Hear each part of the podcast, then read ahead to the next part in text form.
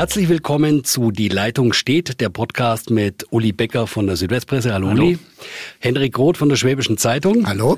Und heute, wir hatten es schon mal in der Leitung steht der doppelte Kiesewetter, Roderich Kiesewetter. Ich mache es jetzt kurz, bevor Hallo. ich aufzähle, was Sie alles für Ämter haben und dass Sie vor allen Dingen auch äh, den Ostalbkreis vertreten im Bundestag. Sie sind einer der profiliertesten Außenpolitiker und auch Verteidigungspolitiker, die es gibt. Keine Talkshow, wo sie nicht waren und wir freuen uns, dass sie zum zweiten Mal da sind. Und das ist aber keine Bonität, oder? Talkshow. Talkshow ja. deswegen, deswegen arbeiten wir ja hier nach, damit wir da die Expertise ja, liefern können, die dann in der Talkshow keine Zeit hat, weil es dann immer um super Plakativität geht oder um einfach den besten Spruch. Wir gehen hier ein bisschen mehr in die Tiefe. Und die erste Frage kann eigentlich nur sein, Scholz geht, jetzt kann man sagen, je nachdem, äh, von welcher Perspektive man das sieht, endlich nach Kiew. Und er wird zusammengehen mit Macron und mit Draghi. Wissen wir schon, wann das passieren wird? Also ich höre, dass das sogar noch diese Woche sein soll. Ich finde das sehr gut. Eine italienische Agenturmeldung hat davon bereits berichtet. Ich kann es nicht bestätigen, aber ich glaube, dass es diese Woche, Ende dieser Woche ist. Es ist ein sehr gutes Zeichen, dass es stattfindet. Und wenn es in einer Gruppe mit zwei zentraleuropäischen Staaten geht, ist das auch ein gutes Signal, wenn die Botschaften stimmen. Welche Erwartungen knüpfen Sie denn an den Besuch oder was, was erwarten Sie, was wird Scholz in der Ukraine auch Zelensky anbieten können oder offerieren können? Scholz hat ja selbst gesagt, dass er nur reist, wenn er etwas anzubieten hat. Also er wollte ja nicht nur für ein Foto da rein oder raus. Ich kenne niemanden, der nur für ein Foto da rein oder raus ist. Aber ich glaube, entscheidend ist, dass er wenigstens zwei oder drei Botschaften mitbringt. Erstens, dass der EU-Kandidatenstatus noch in diesem Jahr ausgesprochen werden kann, auch wenn eine Mitgliedschaft in ganz, ganz weiter Ferne ist. Zweitens, dass die Lieferung schwerer Waffen, um Kriegsverbrechen zu verhindern, in den Ortschaften und Städten jetzt tatsächlich auch in die Praxis umgesetzt wird. Denn diese Woche hat auch äh, die deutsche Rüstungsindustrie gesagt, dass die weiteren Marder lieferbar sind. Und die dritte Botschaft ist, glaube ich, sehr wichtig, nicht nur zu sagen, die Ukraine muss bestehen, sondern dass er das spezifiziert und sagt, die Ukraine in ihren Grenzen vom Januar diesen Jahres muss bestehen. Und das wären drei ganz tolle Botschaften und auf die hoffe ich. Insgesamt möchte ich nur mal kurz festhalten, als alter Frankophiler, für mich ist es noch mal wichtiger, auch wenn wir über Zeichen reden, dass es tatsächlich mit Macron vor allen Dingen geht. Und Draghi ist dann nochmal ein guter Abbinder, aber ähm, es wird ja viel kritisiert in Deutschland an Bundeskanzler Scholz, äh, was er macht oder was er tun sollte oder nicht tut. Ist das nicht ein bisschen sehr mit einer deutschen Brille befasst? Also ich, ich halte es eigentlich für wichtiger, als früherer internationaler Korrespondent, dass ein französischer Präsident, der schließlich eine Atommacht äh, wirklich äh, hinter sich hat, hat natürlich mehr Impact als ein deutscher Bundeskanzler. Oder liege ich jetzt hier völlig falsch? Naja, Deutschland ist die größte Wirtschaftsnation Europas, ist der viertgrößte Rüstungsexporteur der Welt und hat ein außerordentliches Gewicht als konventionelle Macht, also auch Wirtschafts- und Handelsmacht. Aber ich messe einfach das, was die eigene Regierung sagt. Das Außenministerium und auch das Wirtschaftsministerium, die Vorsitzende des Verteidigungsausschusses von der FDP, alle drei haben sehr intensiv den Bundeskanzler mehr oder weniger direkt kritisiert, dass er hinter den Beschlüssen des Bundestages vom 28. April zurückbleibt. Denn von der Zeitenwende sprach Scholz, von der großen Unterstützung auch mit schweren Waffen sprach der Bundeskanzler. Aber geschehen ist in dieser Sache bisher nichts. Und da das Außenministerium, das Wirtschaftsministerium alle erforderlichen Genehmigungen für die Lieferung beispielsweise von Marder und Leopard auch in die Ukraine gegeben haben, äh, ist es jetzt am Bundeskanzler selbst, dies zu tun. Und er hat sich das halt noch vorbehalten. Aber ich gehe fest davon aus, dass er der deutschen Führungsrolle in Europa gerecht wird. Und es ist ein starkes Zeichen, dass er das zusammen mit Frankreich und Italien vorhat. Wenn ich ganz, ganz kurz, Uli, mhm. wenn ich ganz kurz nachfragen darf, bei den Mardern, um das mal plastisch zu machen. Es gibt ja jetzt zehn Marder angeblich, die wurden renoviert, restauriert und die stehen jetzt da. Warum dauert das so lange? Ich frage jetzt einfach mal wie jemand an der Supermarktkasse. Ne? Warum dauert das so lange, bis diese zehn Marder jetzt in die Ukraine kommen? Naja, die Rüstungsindustrie hat bereits am 28. Februar, einen Tag nach der Wenderede von Scholz, sehr klar gesagt, sie könnten innerhalb von drei Wochen 30 Marder, äh, 20 Marder zur Verfügung stellen, innerhalb von drei Monaten weitere 20 und innerhalb eines Jahres insgesamt 100. Aber die Aufträge wurden nicht erteilt und dann hat die Rüstungsindustrie aus, auf eigener Basis, also auch auf eigener Verantwortung hin, begonnen natürlich nicht die 30, sondern nur 10. Aber wir hätten schon 30 liefern können und in wenigen Wochen weitere 30. Also da ist Deutschland weit hinter den Erwartungen zurückgeblieben. Selbst Frankreich liefert schon, hat schon ausgeliefert Panzerhaubitzen, äh, César und nicht zu vergleichen mit Estland, mit Schweden, mit Finnland und von Polen ganz abgesehen. Also Deutschland ist weit hinter den Erwartungen zurückgeblieben und das führte schon auch zur Enttäuschung. Aber nochmal, ähm, da möchte ich gerne einhaken und auch ähm, die Frage der an der Supermarktkasse, das ist ja genau das, was die allerwenigsten verstehen. Ähm, ich glaube, die Notwendigkeit sieht jeder. Ähm, die Bereitschaft in der Bevölkerung ist relativ hoch, das zu tun. Bei Rheinmetall, gab es die schönen Bilder, frisch im, im Tarnanstrich stehen also die Marder auf dem Parkplatz. Ähm, Nochmal die Frage, wenn, und Sie haben es ja gerade beschrieben, alle Voraussetzungen gegeben sind, was ist der Grund, oder Sie können ihn ja auch nur vermuten, Sie stecken ja sozusagen nicht im Kopf des Bundeskanzlers, aber was ist der Grund, warum wird es weiterhin so zögerlich angegangen? Es war schon wieder von Ringtausch die, äh, die Rede, das glaube ich über Griechenland und dann äh, altes griechisches Material in die Ukraine geliefert wird. Was ist der Hintergrund? Das ist völlig unklar. Also Mutmaßungen bringen da nichts, weil das auch Vorwürfe wären. Und die SPD hat natürlich eine Riesenherausforderung, einmal mit der Fraktion, weil dort sehr viele neue sind, die gerade eben nicht für die Ausrüstung der Bundeswehr gewählt worden sind, sondern für den Mindestlohn und andere wichtige Dinge, die wir als Union auch teilen. Und ich will auch kein Kanzlerbashing betreiben, aber wenn selbst die Vorsitzende des Verteidigungsausschusses, der Vorsitzende des Auswärtigen Ausschusses und äh, der Vorsitzende des Europaausschusses, also Repräsentanten aller drei äh, Koalitionspartner, da den Kanzler kritisiert haben, äh, gehen die Vermutungen tiefer. Das kann mit Schröder zusammenhängen, das kann aber auch mit einer sehr geschickten Vorgehensweise von Putin zusammenhängen, der fast jedem Land mit eigenen Drohungen oder zurechtgeschnittenen ja, äh, Befürchtungen äh, entgegengekommen ist, um das mal ironisch zu sagen, und Deutschland eben mit der nuklearen Gefahr, Frankreich mit der Fü Verführung, Europa zu führen, äh, Niederlande, Bulgarien und Polen hat er schon das Gas abgestellt, weil die entsprechende Waffen geliefert haben. Also ich erwarte hier einfach mehr Mut, mehr Konsequenz und er hat ja eine riesen Rückendeckung, der Bundeskanzler, durch über 500 Stimmen eines Antrags, den wir im Bundestag verabschiedet haben, parteiübergreifend. Also ich weiß nicht, warum er nicht mehr Mut wagt und hoffe auf diese Woche. Also der Besuch, das haben wir geklärt, der soll ja jetzt sehr, sehr zeitnah passieren. Aber das impliziert doch letztendlich, dass Scholz da dann mal Farbe bekennen muss. Dass er dann wirklich sagen muss, okay, das nehme ich jetzt mit. Oder können Sie sich vorstellen, dass Olaf Scholz jetzt nach Kiew reist und sagt, ja, weiß nicht, irgendwann, und wir haben ja gerade die ganzen Aufzählungen gehört, wie könnte das aussehen?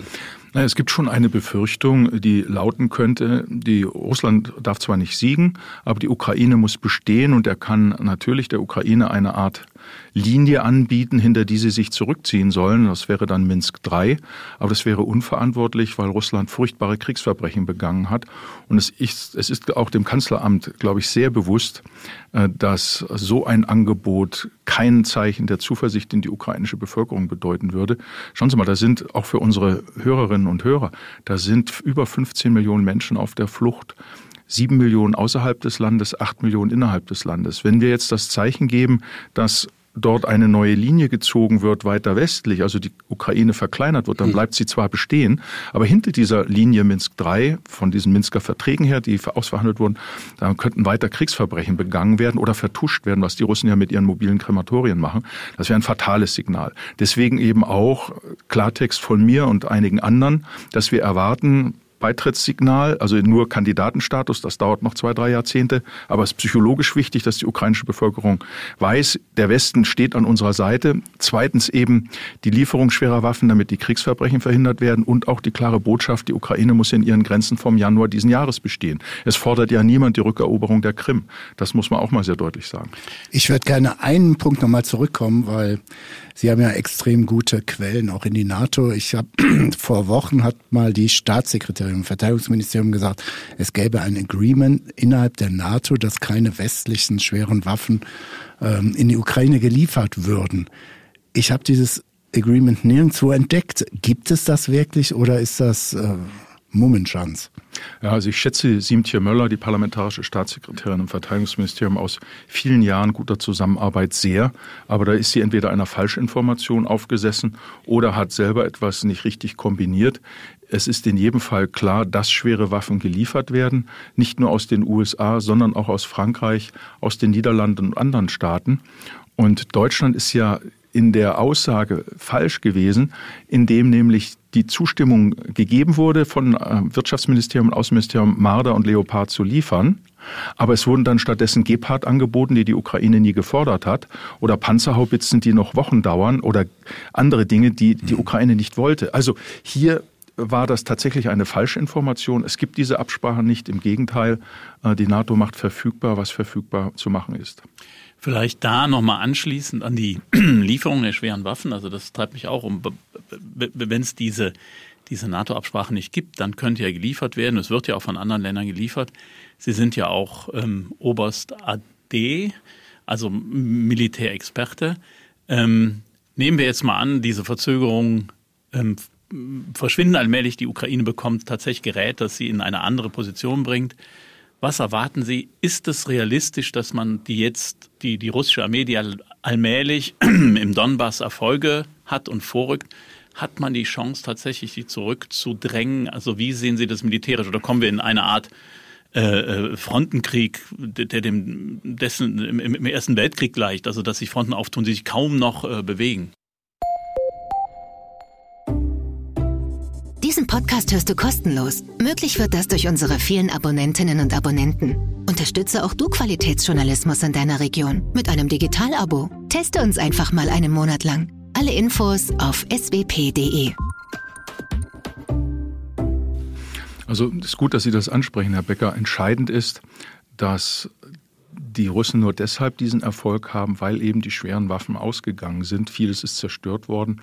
Es sind mehrere tausend ukrainische Soldaten gefallen. Sie haben am Tag etwa 100 Gefallene und etwa 500 Verletzte und nochmal ähnliche Zahlen in der Zivilbevölkerung. Und die russische Artillerie geht sehr klassisch vor, also mit 20 bis 70 zu 1, also auf einen geschützter Ukrainer kommen im Schwerpunkt 20 bis 70 Geschütze der Russen. Es ist ein ungeheurer Feuersturm, sodass die Leute zermürbt sind und teilweise auch die Stellungen verlassen oder gar nicht rauskommen. Die Ukraine braucht am Tag drei bis 6.000 Schuss Artilleriemunition und sie hat nur einige hundert. Und deswegen, wie wenn man Wasser auf ein Löschpapier gießt, dringt die russische Armee immer und immer weiter vor. Wären diese Waffen schon im April April geliefert worden, dann wäre das nicht so weit gekommen. Das muss man schon so sagen. Das bedeutet also, wenn diese Waffenlieferungen kommen und die Ausbildung abgeschlossen ist, die auch zum Teil schon läuft, ähm, dann kann ab Mitte Juli die Wende kommen, zumal die russischen Soldaten auch äh, unter ungeheurem Druck stehen. In den russischen Streitkräften gibt es unvorstellbare Gewalt. Äh, sehr viele Desertionen. Es sind insgesamt 60.000 russische Soldaten Stand Ende Mai ausgefallen. Und dazu kommen noch einige tausend Deserteure. Also da, da tut sich auch was in den russischen Streitkräften. Und Putin scheut noch die Generalmobilmachung, weil er dann eben eingestehen muss, dass es keine Spezialoperation mehr ist. Aber für die Ukrainer und auch für uns ist es Krieg. Die Klitschko-Brüder haben das in einem aktuellen Interview nochmal bestätigt. Die haben gesagt, wir verteidigen nicht nur die Ukraine, wir verteidigen die Demokratie, wir verteidigen Europa. Das ist soweit bekannt. Muss, glaube ich, den Leuten vielleicht auch nochmal nahebringen, so schmerzhaft und bitter das dann auch ist, was da eigentlich passiert, weil viele stehen da und sagen, naja, Gas ist jetzt teuer und der Krieg ist weit weg und das sind ja dann doch irgendwie knapp 1000 Kilometer etc. etc. Aber es ist ja viel mehr noch. Also vielleicht noch mal ganz kurz zu diesen mobilen Krematorien. Mhm. Was ist das und warum machen die Russen das? Ich würde gerne auch noch nachher was zur Ukraine selbst sagen, weil ja viele sagen, sei ein korruptes Land. Die haben ja gerade den Zelensky deshalb gewählt, weil sie nicht mehr korrupt sein wollen. Und Zelensky beweist sich ja auch als ein Kämpfer für regelbasierte Ordnung. Ja, ähm, was heißt das alles mit mobilen Krematorien? Also Russland setzt zum Beispiel thermobarische Bomben ein. Das sind Aerosolbomben, die über mehrere Hektar ein Luft-Gas-Gemisch, also ein Luft-Explosionsgasgemisch verbreiten und dann mit einer zweiten Zündung äh, das zur Explosion bringen. Und das entzieht über mehrere Quadratkilometer den Sauerstoff. Und so findet man jetzt Schulklassen erstickt in ihren Kellern mit Lehrkräften, die ausgegraben werden. Man findet aber auch ähm, nicht nur Plünderung der russischen Streitkräfte, sondern dass gerade solche Kriegsverbrechen vertuscht werden, indem mobile Krematorien eingesetzt werden, Menschen zu verbrennen. Das Zweite, was eben sehr furchtbar ist, die schießen, ich habe das selbst in Irpin gesehen, äh, mit Kampfpanzern, die auf drei, vier Kilometer zur Kampfpanzerbekämpfung eingesetzt sind äh, oder Artilleriebekämpfung, äh, schießen sie in Wohnhäuser, da stehen die Wohnhäuser offen. Sie haben mit Splitterbomben Autokonvois beschossen, wir haben zusammengeschobene Autowachs gesehen, wo man noch die Flecken auf den Polstern sah, um das mal sehr drastisch zu umschreiben. Oder und das ist äh, sicherlich etwas nicht so für starke Nerven. Ich kenne das aus dem Balkan, aber dass das weiter angewandt wird, ist furchtbar. Äh, da finden die Helfer eine tote Mutter und ihr zweijähriges Kind ist mit Klebeband draufgeklebt. Dann schneiden sie das Klebeband ab und wollen das Kind retten, das noch lebt. Und zwischen dem äh, Kleinkind und der Mutter ist ein Kontaktzünder. Über alles Weitere brauchen wir nicht sprechen. Mhm. Und dies vielfach, massenhaft. Und das Entscheidende ist ja, dass das vor ein Kriegsverbrechertribunal kommt. Aber ein Kriegsverbrechertribunal kann mit Pressemeldungen nichts anfangen und auch nicht mit Filmen, sondern sie brauchen Beweise, forensische Beweise bis hin zu genetischen Nachweisen, bis hin zu Täterbeschreibungen und sehr klarer Täteranalyse. Und um das hinzubekommen, muss man wirklich alles tun, dass es nicht zu dieser Minsk-Kontaktlinie kommt, hinter der Russland machen kann, was es will, sondern dass wirklich auch ausverhandelt wird, dass die Kriegsverbrechen aufbereitet werden. Denn nur so können die Täter dingfest gemacht werden und wenigstens die Familien, die viel Leid erfahren, in Ansätzen durch das internationale Recht gesühnt werden. Und Stand jetzt sind ja auch Experten vor Ort in den Mariupol befreiten Gebieten und so weiter. Ja, ja. Cherson. Ja. Aber sind denn die, also das hört sich ja äh, äh, für unsere Ohren unglaublich grausam an und ich glaube, wir, wir drücken das auch weg. Also es gab ja jetzt diese, diese Bedenken, dass, dass der Krieg vergessen wird äh, über, der, über den Problemen, die wir haben, über den Sommer, der kommt, über, über Tankpreise, äh, die angeblich zu hoch sind und wir diese Ukraine wegdrücken. Wenn man das hört, muss man nicht doch darüber nachdenken, dass ähm, auch direkter Einfluss auf die Ukraine genommen wird. Also was ich sagen will, Flugverbotszone oder andere Sachen, die direkt darauf einwirken, dass das unterbleibt. Oder ist das der Schritt zu viel, wo Sie sagen, hier machen wir die, die, die Büchse der Pandora auf, dann kriegen wir sie nicht mehr zu? Also zunächst mal ist, glaube ich, für unsere Bevölkerung ganz arg wichtig, hm, dass die politisch Verantwortlichen ernst nehmen, was das für die Geldbeutel unserer Leute bedeutet. Und wir müssen auch ganz arg aufpassen, dass das nicht das einzige Thema bleibt und dass hier für Linderung gesorgt wird, wenn eine vierköpfige Familie, die mit Gas heizt, äh, im Januar nächsten Jahres 4.000, 5.000 Euro Strom und, und Gas nachzahlen muss. Das ist heftig. Also das müssen wir sehr deutlich sagen. Und zurzeit ist es noch so, dass etwa 70 Prozent der bundesdeutschen Bevölkerung für ein größeres Engagement ist. Aber wir müssen auch aufpassen, die nukleare Abschreckung wirkt. Es ist nicht nur der Krieg zurückgekehrt nach Europa, sondern auch die nukleare Abschreckung. Aber anders als wir dachten, dass wir nicht angegriffen werden, sondern Russland setzt bewusst auf die nukleare Karte. Und eine Flugverbotszone muss ja durchgesetzt werden. Und das kann nur die NATO machen, obwohl jedes Land der Welt sich dort auch mit Streitkräften engagieren könnte. Wir dürften auch rein völkerrechtlich dort Soldaten hinsenden. Aber die nukleare Abschreckung wirkt. Und eine Flugverbotszone muss durchgesetzt werden gegen Drohnen, gegen Hubschrauber, gegen Flugzeuge. Und diese durchzusetzen würde einen massiven Einsatz der Luftwaffe der NATO, aber auch der bodengebundenen Luftabwehr bedeuten. Und das wäre ein Kriegseintritt tatsächlich. Und davor scheuen wir uns. Aber die Antwort darauf sind die Sanktionen, die sehr hart die russische Industrie treffen, auch die Wissenschaft. Über vier Millionen Russen haben bereits das Land verlassen, weil sie beruflich keine Perspektive mehr haben. Und da gehen zwar, äh, da gehen die Käpsele, es ist ein richtiger Braindrain, der da passiert. Und das andere ist eben neben den Sanktionen die Lieferung der weitreichenden Waffen. Aber die Sanktionen, ähm, nochmal ein gutes Stichwort, unser Korrespondent Stefan Scholl, mit dem haben wir noch vor einer Woche gesprochen, einem sehr langen Gespräch, in einem Videocall. Und er sagte, ja, klar, die Sanktionen, das ist so spürbar, aber der, der normale Russe, da kommt jetzt der Sommer und er sagt, jetzt beginnt die Datschensaison, also die ziehen sich am Wochenende ihre Datsche zurück und feiern da fröhlich. Und er sagt, es gibt, oder, oder sagen wir mal, der, der Westen malt sich das ein bisschen bunt sagt, das, das greift jetzt alles, die Sanktionen wirken. Er glaubt, dass es auf die Bevölkerung, die sich sozusagen dann gegen Putin wendet, was ja letzten Endes eine Absicht wäre dieser Sanktionen, dass das System in sich instabil wird, dass er sagt, davon ist in der Bevölkerung noch nichts zu sehen und zu hören. Und das Einzige, was das ändern könnte, wäre die Generalmobilmachung. Aber davor scheut Putin genau aus dem Grund, weil er dann plötzlich etwas auslöst, was er nicht will. Ja, also das Thema Sanktionen ist ja genau das, wenn man nicht äh, Krieg will, wenn man keine Gewalt selber anwenden will, setzt man Sanktionen ein. Und die Sanktionen sind zunächst einmal um den Führungskreis um Putin gerichtet gewesen und jetzt gehen sie weiter, weil sie jede Platine, jeden Halbleiter betreffen und Russland auch nicht abhängig von China werden will. Also das trifft Russland, ich sage jetzt mal schlichtweg die MRT-Scanner in den Krankenhäusern, Röntgenapparate und vieles andere mehr. Das, äh, also moderne Geräte, die, die auf Hightech angewiesen sind, die werden in zwei, drei Jahren nicht mehr die notwendigen Ersatzteile bekommen. Also diese Sanktionen dauern sehr lange. Zweitens haben die Sanktionen gezeigt, wie gut die Oligarchen mit der russischen Führung vernetzt sind, weil die, die nicht gut vernetzt waren, die mussten ihre Boote abgeben, ihre Yachten, die mehrere hundert Millionen zum Teil kosten. Äh, das war sehr gut zu beobachten betrachten, wie die Vernetzungen sind, heftig. Und das Dritte ist natürlich, wir wollen nicht die Zivilbevölkerung treffen, sondern mit Blick auf Russland sind, glaube ich, drei Dinge wichtig. Erstens, Erhalt Russlands als Land, kein Zerfall. Zweitens, nach Putin kein Putin hoch drei. Also sie müssen sich selber eine andere Führung geben.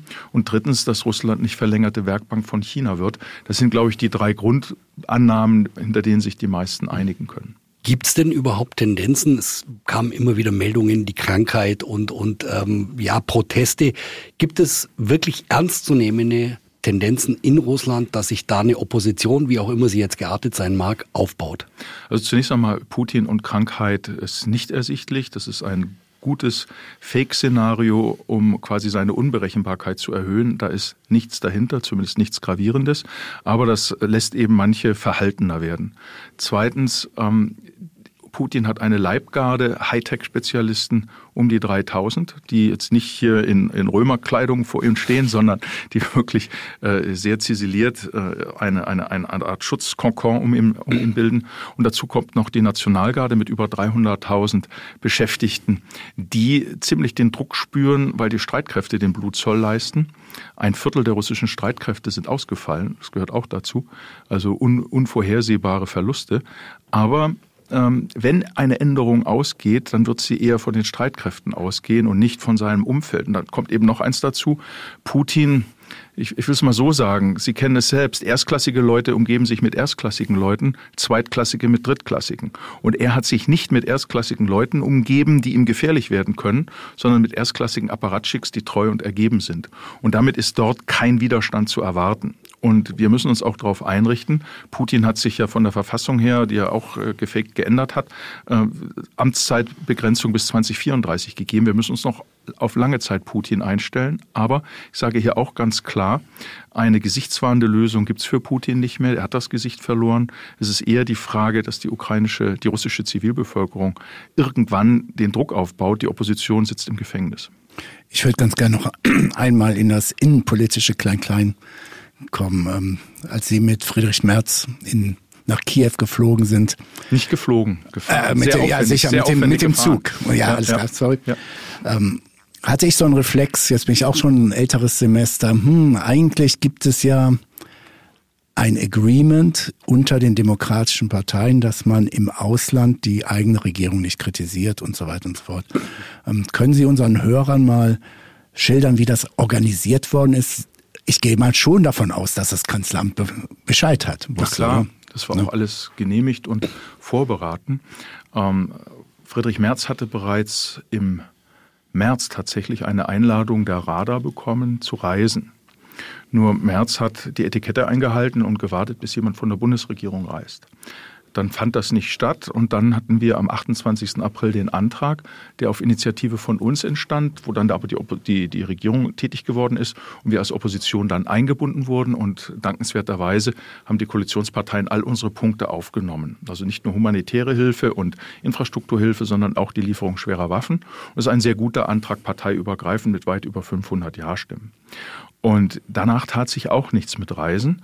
Und dann hat Putin, hat, Putin, äh, hat ähm, Merz, Verzeihung, hat Merz die, das Angebot angenommen und ist gereist.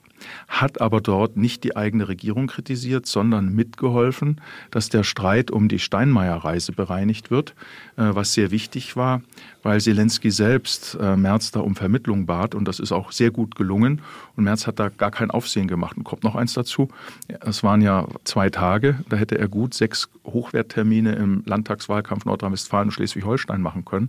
Das hat er nicht gemacht, sondern sich sehr intensiv... Deshalb das gute Ergebnis. Und sich sehr intensiv, ne, er war ja sonst vor Ort, deshalb. Aber er hat sich ja sehr intensiv äh, dann um die, um die Aufbereitung gekümmert und ihm war es wichtig, diesen Besuch zu machen und hat auch äh, kein Wort der Kritik geübt. Er hat aber die Kritik an Deutschland, die es sehr massiv gab, mitgenommen und äh, dann an den Kanzler und den Bundespräsidenten transportiert. Okay.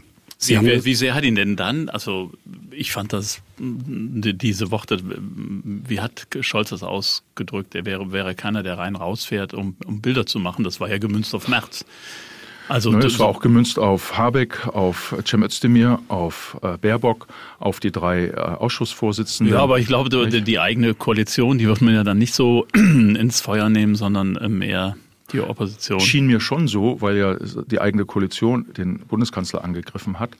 Und Merz ist ja da nicht rein raus und hat mhm. Fotos gemacht. Sondern, und das habe ich nie unterstellt. Also sondern, nee, nee, und hat, hat ja da sehr intensiv äh, Punkte gesammelt und dann der Bundesregierung transportiert. Also im Grunde genommen hat er vorsondiert und Punkte aufgegriffen, denn es war ja nicht nur Gespräch mit Zelensky, das gar nicht geplant war, sondern es war geplant mit dem Präsidentschaftsberater, dem Jamak, und dann kam Zelensky für über eine Stunde dazu. Es war eine große Überraschung. Er hat gesprochen mit dem Parlamentspräsidenten, Herrn Stefanschuk. Er hat gesprochen mit dem äh, Ministerpräsidenten, mit der Opposition, also auch mit Poroschenko und äh, Timoschenko, die ja selber mal als Oligarchinnen und Oligarch massiv das Land geplündert haben, was Zelensky nicht macht. Und wir haben mit einer Reihe von Abgeordneten gesprochen, mit Klitschko und so weiter. Also das war die Stimmung aufzunehmen. Und das ist das, was, glaube ich, Scholz sehr viel bringen wird, wenn er reist, dass er sieht die Orte der Kriegsverbrechen und die Stimmungslage dort. Deswegen ist es auch sehr gut, wenn er mit europäischen Partnern dorthin reist. Sie haben das vorher selber angedeutet. Ein großes Thema wird sein EU-Beitrittskandidat. Wenn wir das nochmal vielleicht auch nochmal aufdröseln, der Kanzler war ja unterwegs auf dem Balkan und hat gesagt, okay, wir müssen jetzt alle ins Boot bringen, ins europäische Boot bringen, weil sonst zündelt vielleicht da Serbien wanzt ja jetzt, ich sage das mal umgangssprachlich, wanzt ja ziemlich an Russland an gerade. Ähm, Einspruch. Ja? Serbien und Russland war immer sehr eng zusammen, einmal durch die Orthodoxie und dann auch durch die ganze Geschichte, auch im Balkankrieg etc. Das ist jetzt nicht eine neue Entwicklung, sondern es ist eine, in meinen Augen eine fast logische Fortführung. Aber es ist ja irgendwie schwierig, also du musst dich ja irgendwann mal entscheiden, also auf welche Seite willst du denn? Willst du jetzt in die EU rein oder willst du, willst du weiter mit Russland oder sehe ich das jetzt falsch? Ich schaue jetzt mal auf drei Jahrzehnte Politik auf dem Balkan und dann behaupte ich, hat es auch von der EU immer sehr, sehr aktive Politik gegenüber ehemaligen Kriegsgegnern gegeben, wie Kroatien, Slowenien. Die wurden ganz schnell integriert. Ja. Und viele Punkte, die, die Kroaten haben im Jugoslawienkrieg viele, viele Verbrechen begangen.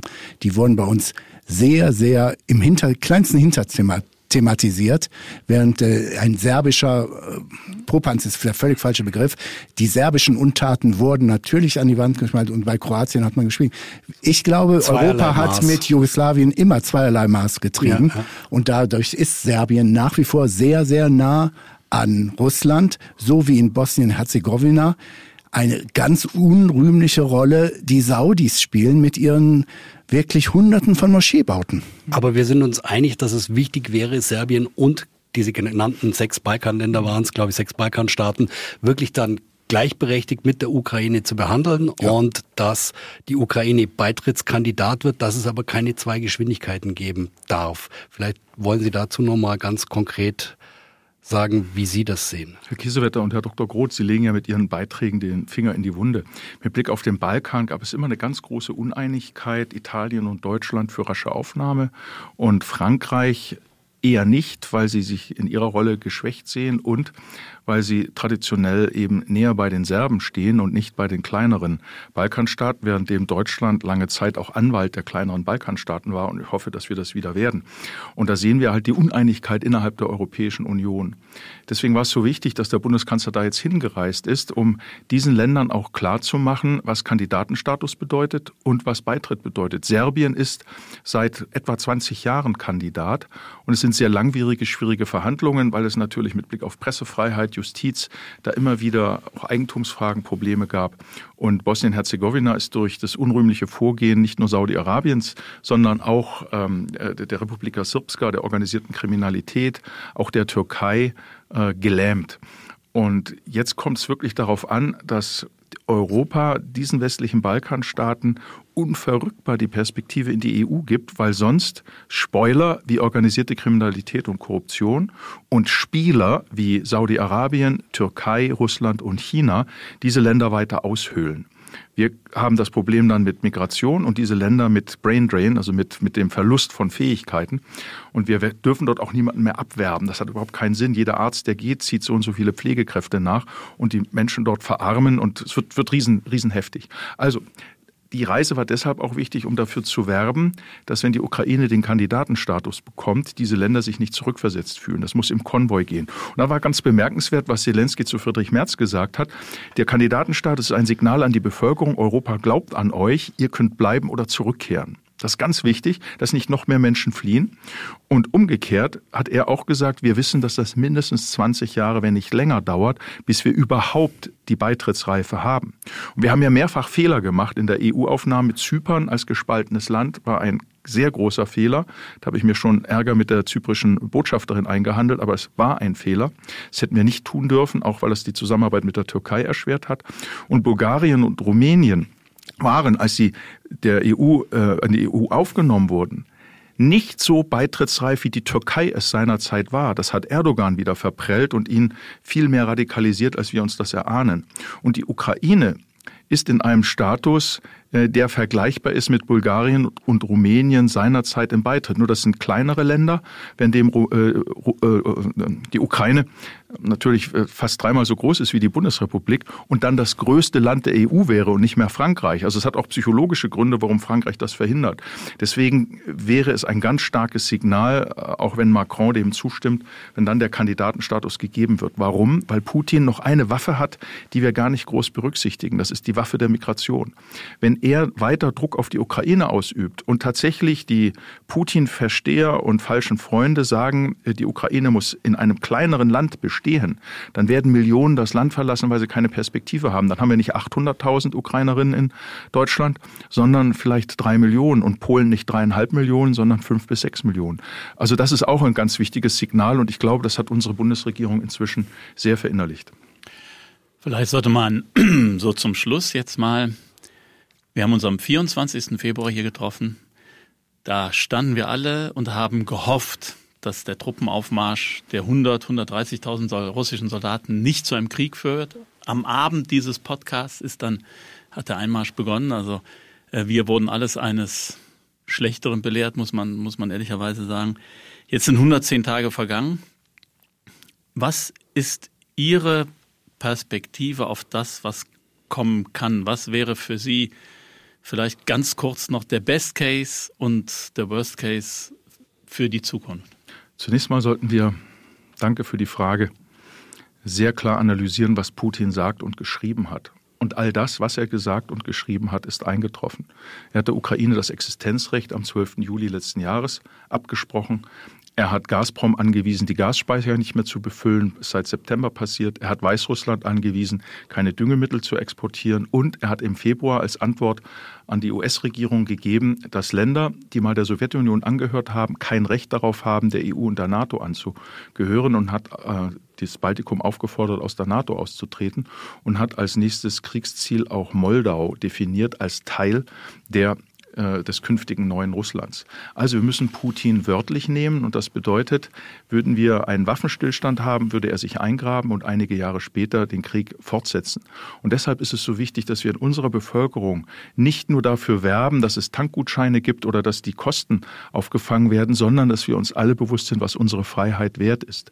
Und die Ukraine könnte es ja ganz leicht haben. Sie könnten resignieren und sagen, wir wollen den Frieden. Aber sie wollen Frieden in Freiheit. Und sie wollen unsere Werte. Sie haben im Verfassungs Verteidigungszweck stehen, Mitglied von EU und NATO. NATO sind sie bereit aufzugeben.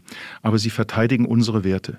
Und der Best Case wäre, dass die Ukraine in ihren Grenzen vom Januar diesen Jahres besteht und dass die Kriegsverbrechen geahndet werden und dass Russland Reparationen zahlen muss im Sinne von Naturalien. Der Worst Case wäre, die Ukraine zerfällt und Länder wie Marokko und Ägypten, die von uns immer ganz hohe Auflagen kriegen, Minderheitenschutz, Frauenrechte, äh, gute Regierungsführung, Korruptionsbekämpfung, wenden sich von uns ab, weil sie sagen, ihr habt ein Land geopfert, das euch viel näher ist als wir Marokkaner oder wir Ägypter.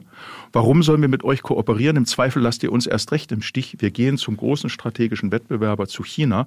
Der guckt uns weder in die Bücher, noch macht er uns solche Auflagen. Schönes Schlusswort. Kein schönes Schlusswort, aber ein Schlusswort. Ich bedanke mich ganz, ganz herzlich bei Verteidigungsexperte Roderich Kiesewetter, dass Sie nochmal hier zu Gast im Podcast waren. Vielen Dank, Hendrik Roth von der Schwäbischen Zeitung. Ja, bitte, bitte. Uli Becker von der Südwestpresse und wir hören uns in 14 Tagen wieder und bis dahin vielen Dank fürs Zuhören. Alles klar, bis dann. Ja, Ciao, Herzlichen Dank. Vielen Dank. Tschüss.